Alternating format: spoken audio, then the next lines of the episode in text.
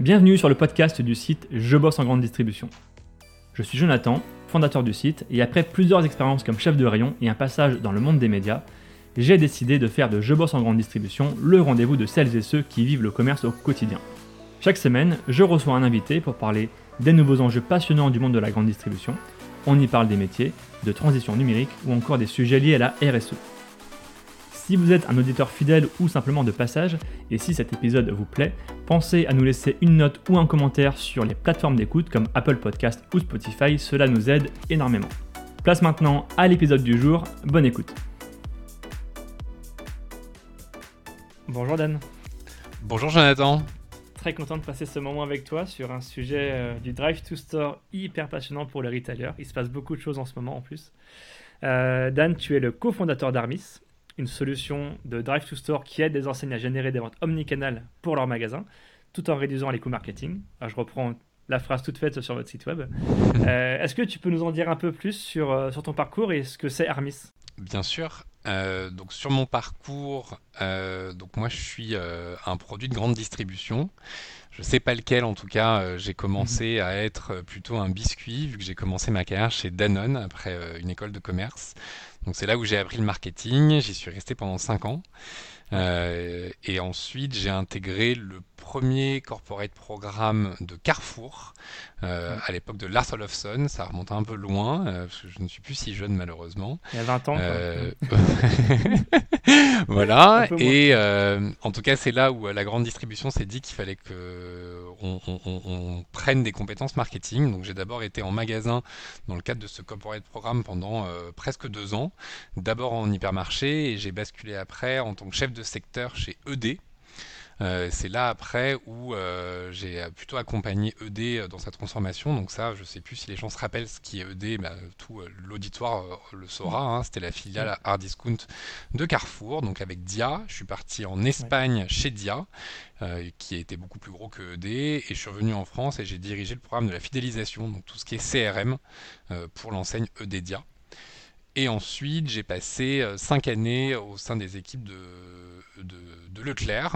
Euh, j'étais directeur de la stratégie de l'innovation auprès de Michel Edouard, euh, qui euh, au, sein de, au sein de Leclerc a une organisation qui s'appelle l'ACDLEC, qui est finalement l'entité un peu stratégique.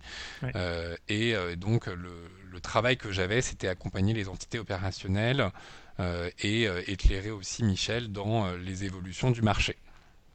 Et euh, fait important euh, par rapport à Armis, c'est que mon premier projet en 2010, quand j'ai intégré Leclerc, c'était 2020 zéro prospectus. Donc ce moment en 2010 où Michel et Edouard euh, annoncent qu'en 2020 il n'y aurait plus de papier. bon, il a eu le nez creux parce qu'en 2020 il n'y a vraiment pas eu de papier avec le Covid, parce que pour se rappeler, on pensait que le papier venant de Chine, que ça allait transmettre le Covid, hmm. donc ça s'est vraiment arrêté pendant deux mois. Hmm. ça, promis, il l'avait pas vu, mais c'était plutôt bien sûr toutes les évolutions qu'on peut vivre maintenant. Euh, voilà, donc ça c'est mon parcours et donc j'ai créé euh, Armis euh, bah, suite à, ces cinq ans chez Leclerc où j'ai vraiment là découvert un peu le sujet du catalogue et l'importance que ça, joue dans la, distribution. Et je me suis associé avec mon ami et associé David, qui lui est l'ingénieur de la bande très intelligent, qui a fait Polytechnique et qui a été l'un des, des chevilles ouvrières d'une société technologique qui s'appelle AppNexus Xander. C'est de l'achat programmatique de bannières. Euh, donc tous les deux, on a créé Armis en 2016. On est l'une des sociétés Martech, comme donc le marketing technologie. Euh, et donc vraiment, comme tu le dis, et merci euh, Jonathan, notre travail, c'est d'accompagner en fait euh, les magasins à euh, faire de la publicité géolocalisée autour de leurs points de vente, euh, notamment pour faire venir les gens en magasin. Donc c'est le sujet du drive to store. Dans le marché, on est celui qui s'est spécialisé dans l'opération commerciale et dans et voilà et dans le sujet aussi qui est un peu plus mouvant en ce moment, très voilà sur la, baisse du catalogue avec tous les toutes les tous les événements qu'on connaît maintenant ce que j'aime dans ton parcours, c'est que tu étais euh, finalement un peu aux prémices des premières discussions sur euh, le futur du prospectus. Personne ne savait trop où on allait. On était en 2010. Et comme Michel Edouard Leclerc l'a dit à l'époque, euh, je pense qu'il savait, il aucune idée finalement de la résonance qu'il pouvait avoir avec les magasins, enfin les hypermarchés Leclerc. quel est ton ressenti finalement il y a dix ans après, un peu plus de dix ans maintenant, bah, sur les évolutions de la réflexion sur le prospectus papier? Il en a fallu du temps. Il en a fallu du temps. Alors, est-ce que, euh, est-ce que 10 ans, 12 ans, euh, et, là, euh, on, pourrait se dire que ça y est, c'est le moment. Mais je pense que on, est encore au tout début. Et je vais, je vais étayer mon point. Euh, donc clairement en 2010 ça n'a pas marché hein, mais c'est vrai que Michel, mm. Michel Edouard a ce, côté quand même très visionnaire et il fait bouger l'organisation euh, aussi avec ses prises de position. Mais ça n'a pas marché parce que tout bonnement en fait euh, les plateformes technologiques médias donc potentiellement Google et Facebook avaient pas du tout laissé finalement aujourd'hui la capacité à faire du local dans leur dans leur dans leur dans leur sujet publicitaire. Donc en gros quand en 2010 on n'a pas du tout traité le sujet. Euh, venez, on essaye de remplacer l'envoi papier par de l'envoi digital. Bien sûr. Euh, ça c'était pas du tout le sujet. Par contre, ça a donné la première génération de la digitalisation du catalogue que tout le monde connaît, qui sont les agrégateurs. Euh, donc tous les, toutes les plateformes, hein, la plateforme principale en France étant Bonial, la deuxième étant Tiendeo, où ils sont à côté. Hein, je ne saurais pas dire lequel a le plus d'utilisateurs que l'autre, mais c'est vraiment les plateformes principales auxquelles on pense quand on pense digitalisation. Donc ça a créé ces agrégateurs parce qu'en fait c'est en 2010 que tout le monde a créé euh, la liseuse, donc euh, le fait de pouvoir aller sur le site d'un retailer et de, euh, et de feuilleter sur le digital. Donc ça, ça a créé des, des réunions. Est-ce que vraiment on doit sur le digital feuilleter un catalogue? Est-ce que mm. vraiment, est-ce que quand vous lisez un papier lemonde.fr, est-ce que vraiment vraiment vous feuilletez le monde, bah non, on le lit plutôt comme un tweet, euh, comme un tweet, etc. Voilà, donc euh, beaucoup, beaucoup de sujets par rapport à ça. Et donc, euh, nous, on est vraiment à la génération après, qui est plutôt née en 2015, où c'est là où les plateformes, en fait, médias, Google, Facebook, se sont dit, euh, il faut trouver de l'argent, plus des, plus, plus des pure players, euh, mais des magasins, parce que les pure players, euh, ça y est, c'est, ils arrêtent de faire de la croissance incroyable. Par contre, les magasins, c'est là qu'on va sortir des, des, des, des, nouveaux outils publicitaires pour les magasins, pour montrer aux magasins que faire de la publicité sur Facebook, ça renvoie du trafic en magasin. Donc, c'est, on a été les premiers. Hein, presque à parler du Drive to Store en 2015 et les plateformes ont beaucoup évolué, ça va encore continuer. Euh, mais euh, bah, aujourd'hui, euh, en fait, il y a plein d'endroits pour faire du drive to store. Ça devient un peu une, une commodité maintenant. par contre, le faire par rapport au catalogue, il y a encore des vraies barrières technologiques. Et pourquoi je pense que c'est pas fini, pardon, pour revenir avec ce que je disais, il y a le sujet de la collaboration, de la coopération commerciale avec les marques. Euh, il y a le sujet du retail média qui est extrêmement fort aujourd'hui dans ce qu'on vit et peut-être qu'au fur et à mesure, euh, on aura une vraie évolution quand il y aura une coopération euh, aussi avec les marques, tout comme elle existe aussi sur le catalogue. donc c'est au fur et à mesure ces choses-là, j'espère, vont se construire. Alors sous combien de temps, ça, je, ne saurais le dire. J'aime bien ta connaissance du marché, tu parlais d'agrégateurs. sur le marché du drive to store, il y a trois grands types d'acteurs. Est-ce qu'on peut y revenir justement sur, euh, sur comment, comment fonctionne cet écosystème? Bien sûr. Alors, euh, en effet, il y a trois, euh, aujourd'hui, je dirais qu'il y a trois types de solutions qui font du Drive to Store. il y a les solutions donc agrégateurs, j'en ai déjà un peu parlé et je pourrais revenir dessus. Il y a les solutions qui se sont très focalisées sur la bannière publicitaire. parce qu'il y a de la data assez intéressante dessus et qui sont généralement vendus euh, par des, par des agences, euh, des agences médias. et il y a les acteurs un peu tierces qui sont donc des plateformes qui sont en fait des multi-acteurs dont Armis fait partie. Euh, donc pour revenir un peu sur les trois rapprochements agrégateurs, je pense que j'ai fait pas mal le tour sur euh, bah, en fait euh, des Bonial Tiendeo qui sont forts en fait de leur des personnes qui téléchargent Bonial et Tiendeo, donc c'est des millions d'utilisateurs, c'est des super promophiles et donc c'est une c'est une data exceptionnelle et de plus en plus de personnes quand même s'intéressent à ces sujets. C'est c'est incontournable aujourd'hui, je pense, de travailler avec des personnes comme eux. Euh, parce qu'ils ont une vraie légitimité euh, média extrêmement importante sur euh, les promophiles. Il y a de l'autre côté donc les solutions display qui peuvent exister parce que alors à l'origine du Drive to Store, si on fait un peu d'historique, il y a eu pas mal d'acteurs qui se sont fait malheureusement carchérisés par la CNIL. C'était des acteurs qui mettaient les SDK dans les applications. Donc désolé pour rentrer un peu dans des termes techno, mais c'est un petit traceur. Voilà, les traceurs qui vous suivaient sur Internet sans que vous disiez oui. Et la CNIL bah, les a tous tués malheureusement et a plutôt renforcé Google ou Facebook. Hein. C'est un peu dommage, mais malheureusement ils se sont fait un peu avoir. et donc, par contre, donc au final, ils le faisaient avec beaucoup d'éditeurs de presse et au final, ces sociétés aujourd'hui couvrent 5% ou 10% du territoire, ce qui est pas mal, mais ce qui ce qui crée pas de suffisamment de data, mais d'un point de vue d'un point de vue pour avoir des, des, des, observations mm. sur toute la France, c'est pas mal. Donc il y a des sociétés comme Adot, comme NIR, qui existent, qui se sont spécialisées vraiment sur la donnée propriétaire. Euh, voilà, et il y a sinon les plateformes, donc c'est des solutions euh, qu'on pourrait dire tout en un, euh, où on, fait toutes les plateformes, donc toutes les plateformes médias, pardon, c'est des plateformes qui font une plateforme médias, beaucoup de plateformes. En tout cas, on, va avoir plutôt une vision locale. Et on va se dire bah, comment est-ce que je fais du Google, du Facebook, du Instagram, du Waze, du TikTok, du Messenger, du WhatsApp, etc. Euh, et chacun a un peu ses spécificités et, donc, euh, donc voilà un peu euh, le sujet parce que quand s'il faut parler avec tous ces gens-là, ça fait quand même pas mal de boulot. et donc, donc voilà pourquoi ces plateformes sont nées ou cette logique de multi-levier média. Et c'est ce que fait Hermis. Tout à fait. C'est une plateforme qui diffuse justement, bah, pas forcément que des bannières, hein, mais en tout cas des messages sur toutes les plateformes médias qui existent. Google, Facebook, tu les as cités, mais il y en a d'autres. Ouais, ouais, bah, en fait, on était parti du constat, euh, moi je m'en rappelle, euh, le, constat un peu clair au-delà du catalogue et qui est un truc euh, spécifique, c'est que je, en 2015, je ne comprenais pas pourquoi quand euh, je tapais sur Google PC pas cher, qu'il n'y avait que Amazon qui me parlait, alors que euh, mm. j'habite vraiment pas loin d'un boulanger.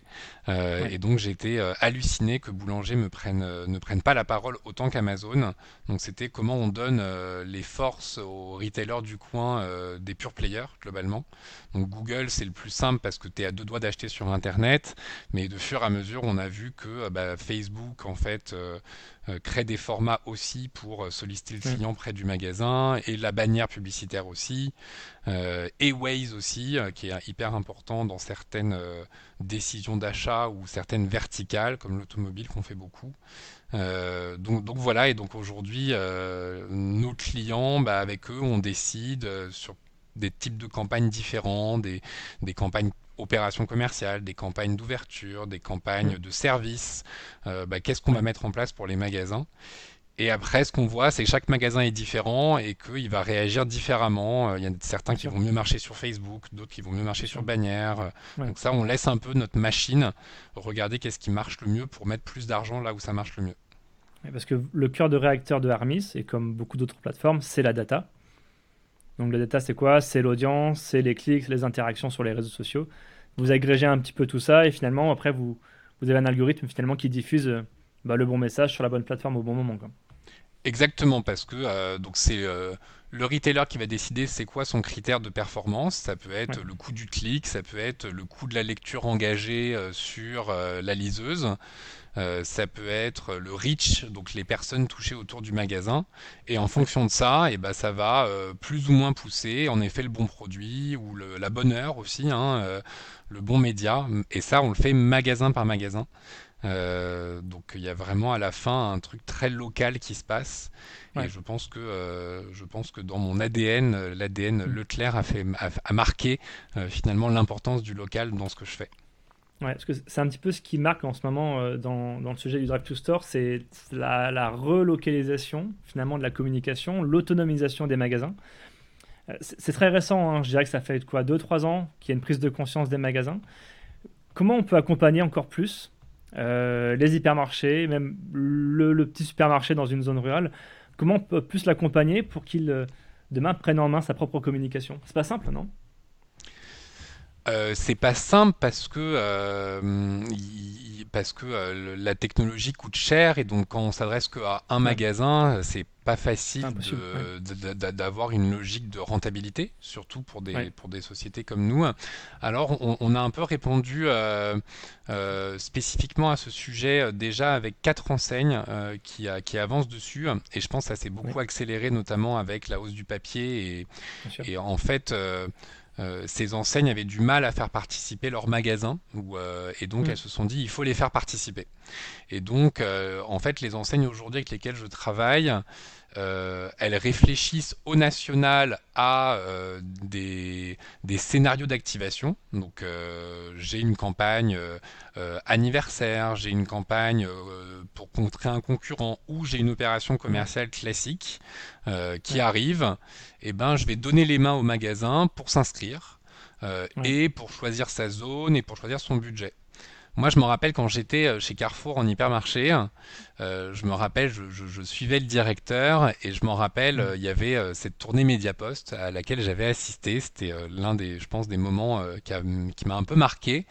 Et je voyais cet échange en fait hyper intéressant de la personne de Mediapost qui analysait sa zone et qui donc mm. conjointement avec le directeur du magasin planifiait finalement le, la diffusion papier sur l'année.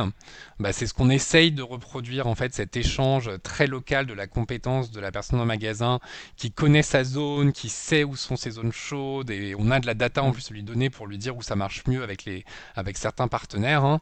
Euh, et donc c'est ça qu'on essaye de gérer euh, dans, euh, dans sa communication. Euh, alors on va pas encore dans l'ultra local, c'est-à-dire le magasin qui lui a son besoin spécifique propre et qui veut, qui voudrait avoir presque son agence locale pour créer son jeu local. tu vois le truc vraiment très spécifique. Ça on n'arrive pas encore à l'adresser parce que concrètement on n'a pas beaucoup de commerciaux qui font le tour de, France aujourd'hui. Hein. Peut-être qu'on y arrivera dans le futur, mais déjà on, répond à ce besoin de, de, template, hein, d'écran ou de de, je dirais, de, de tableaux, quoi, c'est comme ça qu'on les appelle, qui vont être proposés à tout un parc pour que le magasin après puisse prendre les mains. Et, euh, et, ce, et ce, sujet prend bien là en ce moment. Ouais, et puis il faut aussi la ressource euh, en interne, au niveau des magasins, il y a aussi de la formation, euh, une pédagogie aussi, hein, parce qu'il y en a beaucoup qui veulent pas enterrer le papier trop vite. Pour en discuter avec certains, ils préfèrent repousser l'échéance. Euh, parce qu'on y a encore, on est encore dans une phase d'expérimentation avec le Drive to Store. Euh, on peut mesurer des choses. Euh, tu disais tout à l'heure que ça avance beaucoup chez Facebook, chez Google, dans la technologie. mais on ne peut pas vraiment encore mesurer pleinement un client qui visionne, par exemple, une campagne display sur, sur, mobile et quelqu'un qui vient en magasin. La, notion, enfin la mesure, est encore complexe, non? Alors aujourd'hui, les acteurs tiers, il y en a euh, 3-4 sur le marché, hein, euh, pour les citer euh, AdSquare, euh, Keros, LiveRamp et Ocube. Hein. Peut-être qu'il y en aura d'autres, mais aujourd'hui, c'est ces partenaires-là qui mesurent la visite. alors, elles le mesurent jusqu'au trafic en magasin, à la visite, hein, mais pas à l'achat. Euh, je, connais d'ailleurs un autre retailer qui a même créé lui-même sa propre mesure en injectant des données dans Facebook. Hein, donc il y a quand même pas mal de choses qui sont faites. Euh, en, tout cas, euh, ça, avance beaucoup, mais c'est vrai que c'est des dispositifs longs à mettre en place et quand ça se fait, ça doit être au global. mais c'est vrai qu'aujourd'hui, on arrive à mesurer quand même l'effet digital. Alors, euh, et voilà, mais par contre, pour revenir un peu à ton sujet de, euh, des sceptiques euh, qui hésitent à baisser le papier pour faire du digital, le débat pour moi, il n'est pas là. Parce que le, digital est vraiment, ou le drive to store, c'est vraiment l'une des composantes de la nouvelle équation qui est en train d'être mise en place. Euh, pour citer euh, l'un de, mes, clients, euh, là tout ce qu'on vit en fait, c'est une époque assez sympa où en fait déjà les magasins ils reposent déjà sur eux pour dire je vais convertir mes propres clients à s'autonomiser. Donc là il y a l'étape des QR codes, on en met partout sur les frigos, etc. Mmh. pour inciter les clients à se développer, pour capter cette clientèle fidèle qui va après à recevoir par email mmh. le catalogue ou par WhatsApp. Mais déjà il y a beaucoup de travail qui sont faits dessus et on est aux prémices de ce truc-là, hein, en vrai. Mm. Euh, et ensuite, c'est là où euh, la personne qui reçoit pas l'email ou la personne qui reçoit l'email mais qui l'ouvre pas, je vais essayer de lui parler euh, par du Drive to Store. et, donc il y a des vrais maintenant des, des, vrais types de clients en fait qui sont en train de se construire chez les chez les retailers pour vraiment savoir comment est-ce qu'on va vraiment parler. Mais c'est vrai que le catalogue n'est plus la clé d'entrée. Est-ce qu'il y a une enseigne qui t'inspire le plus et qui, selon toi, est la plus avancée sur le sujet? Que ce soit dans la GSA ou dans la GSS d'ailleurs. Euh, je dirais. Euh, euh, c'est le, sujet. On, reste très proche de nos clients. le premier qui, je, suis assez fier chez Hermis qu'on ait vraiment réussi à convaincre des distributeurs, alors plutôt non alimentaires, à arrêter le catalogue. Euh, c'est beaucoup plus venu en fait d'abord d'acteurs non alimentaires qui se sont dit on arrête, on n'a plus le champ, on arrête, notre part e-commerce est trop élevé dans mon CA, euh, donc euh, il faut que j'aille beaucoup plus vers le digital. Et c'est vrai que ceux qui ont commencé à arrêter le catalogue, à y croire tout de suite, je leur tire mon chapeau parce que en fait c'était les, les... c'est grâce à eux que des sociétés comme moi sont nées. et donc bah, je pense notamment à des Noroto ou des Stocomani avec qui on travaille. Euh, l'alimentaire a après suivi et maintenant c'est en train de se mettre en place. Un Monoprix a été les premiers à arrêter. Euh, euh, et, voilà, et là aujourd'hui on a des, très beaux distributeurs qui font des énormes projets, notamment Carrefour. voilà, il y a, tous les distributeurs sont sur ce sujet. Il y en a, je crois, aujourd'hui c'est un vrai plaisir de se dire que c'est au cœur des réflexions des directeurs marketing et des magasins. Euh, et moi, j'aime bien en fait quand le sujet devient euh, un peu multiple entre euh, comment le siège doit travailler et comment le magasin doit s'adapter. Moi, je, trouve que c'est là où c'est c'est le plus c'est là où c'est le plus c'est toujours intéressant parce que c'est toujours franchement hyper différent. Il n'y a jamais une, une, sauce qui marche mmh. dans un autre. Là, je parlais avec un retailer qui essaye de mesurer si les gens de sa zone 1 ou de sa zone 2-3 viennent plus donc on monte des analyses pour l'aider magasin par magasin. C'est hyper intéressant. Euh, voilà, mais donc euh, il y en a beaucoup qui se posent des questions, qui se posent des bonnes questions en ce moment, mais en effet la martingale n'est pas trouvée. D'autant que chaque magasin a finalement a, ses propres réflexions, a envie de faire différent aussi des autres, a envie de tester. Et, même si on dit souvent que la grande distribution a, du retard, elle en a, elle en a, faut, faut le dire aussi. Euh, il y a quand même une volonté d'aller vite et de comprendre vite j'ai l'impression. Oui, tu as raison, et de tester des choses spécifiques, et de, de vouloir une approche peut-être un peu plus personnalisée, qui est différente de ce que le siège doit faire, et qui est extrêmement nécessaire hein, pour le coup. Donc euh, c'est la richesse surtout des réseaux décentralisés, bien sûr. Il y a un autre sujet euh, derrière la digitalisation du prospectus, et je sais que tu es sensible, euh, c'est la communication responsable. ce, que j'entends par là, c'est que dire stop au papier, c'est bien, c'est une bonne chose. Euh, mais reporter tous ses efforts et tout son budget dans le marketing numérique, ça n'a pas non plus forcément de sens. Euh, je crois qu'il faut aussi mesurer ses coûts, euh, avoir des budgets qui soient cohérents par rapport à ce qu'on cherche à obtenir. c'est un... Il y a un vrai débat aussi sur ce sujet-là. Alors déjà, il y a un débat clairement environnemental, il hein, faut quand même l'avouer. Hmm. Alors, toujours le débat papier numérique. Ouais, il y a toujours des débats un peu stériles. Alors bien sûr, on a sorti notre étude qui montre que euh, la distribution papier est 45 fois plus polluante qu'une distribution digitale. Bien sûr, il mm. faut bien regarder c'est quoi la distribution papier en question et c'est quoi la distribution digitale. Euh, vous aurez d'autres personnes qui vont à faire une analyse différente en disant que le papier est aussi polluant que le digital si vous regardez sur le digital euh, de la vidéo par exemple, parce qu'il y a les serveurs. Donc c'est en, en vrai, ce, comment dire, ce, ce, ce, discours et ces arguments, je pense, est de plus en plus inaudible. Euh, et c'est mm. un peu un guerre de, une guerre de, de voilà, un, peu stérile euh, qu'il faut arrêter.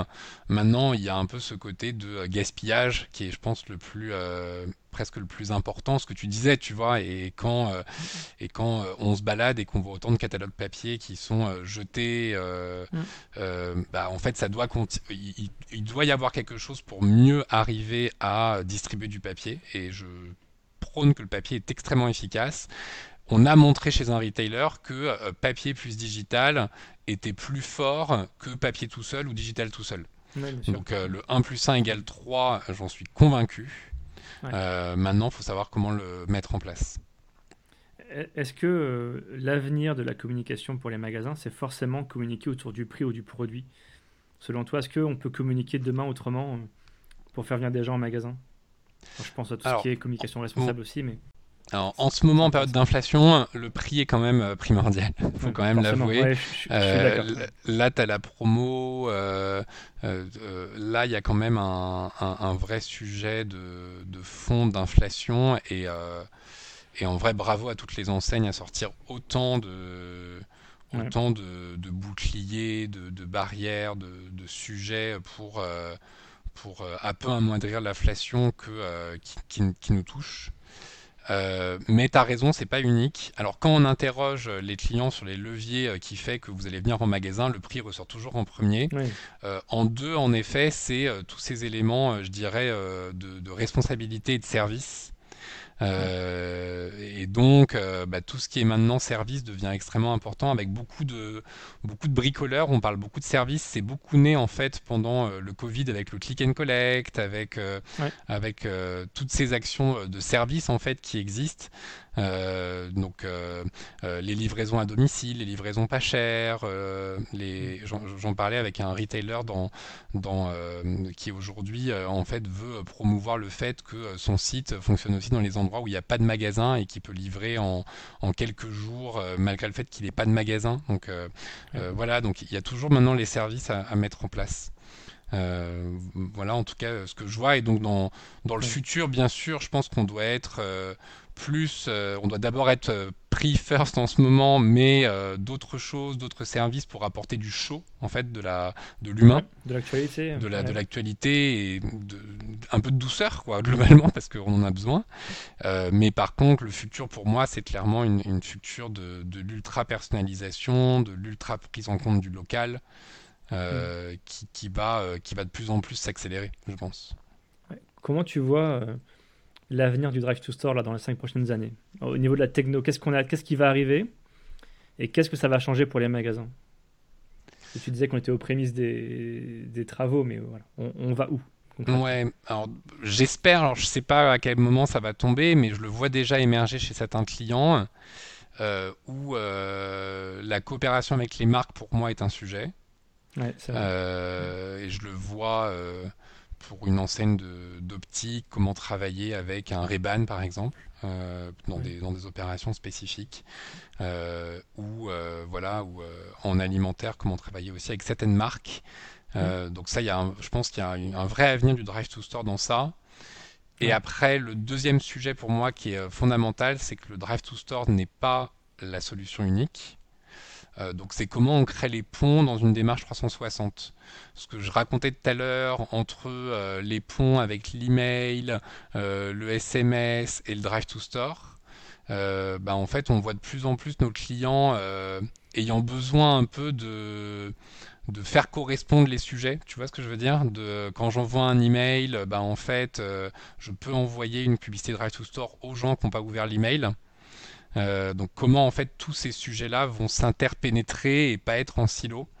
Euh, et donc, bah, bah, ça, ça pose, euh, tu vois, c'est de plus en plus la solution tout en un. Et même s'il n'y a pas de boîtes qui font tout, bah, comment mm. on va collaborer les uns avec les autres, avec les agences médias, avec les autres partenaires mm. techniques, bah, ça, pour le coup, pour moi, c'est l'enjeu du Drive to Store.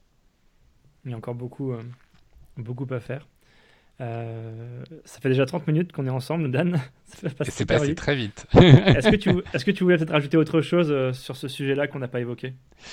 Euh, non, bah, tous les personnes qui nous, qui nous, qui nous écoutent, écoutez, il faut se lancer.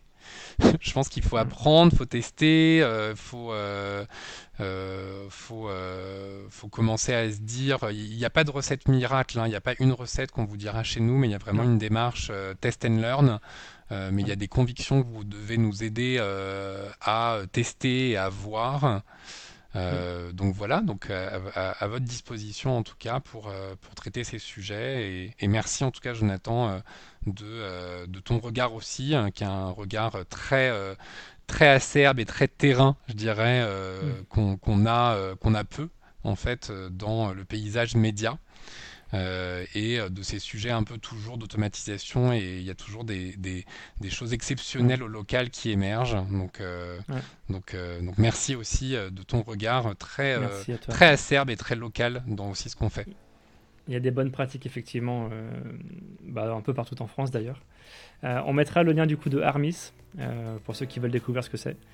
Euh, et je vous invite justement bah, à rencontrer Dan, qui est un grand connaisseur du, sujet, et il sera ravi sûrement de vous présenter ce qu'il fait. Merci beaucoup Dan. Merci Jonathan, à bientôt.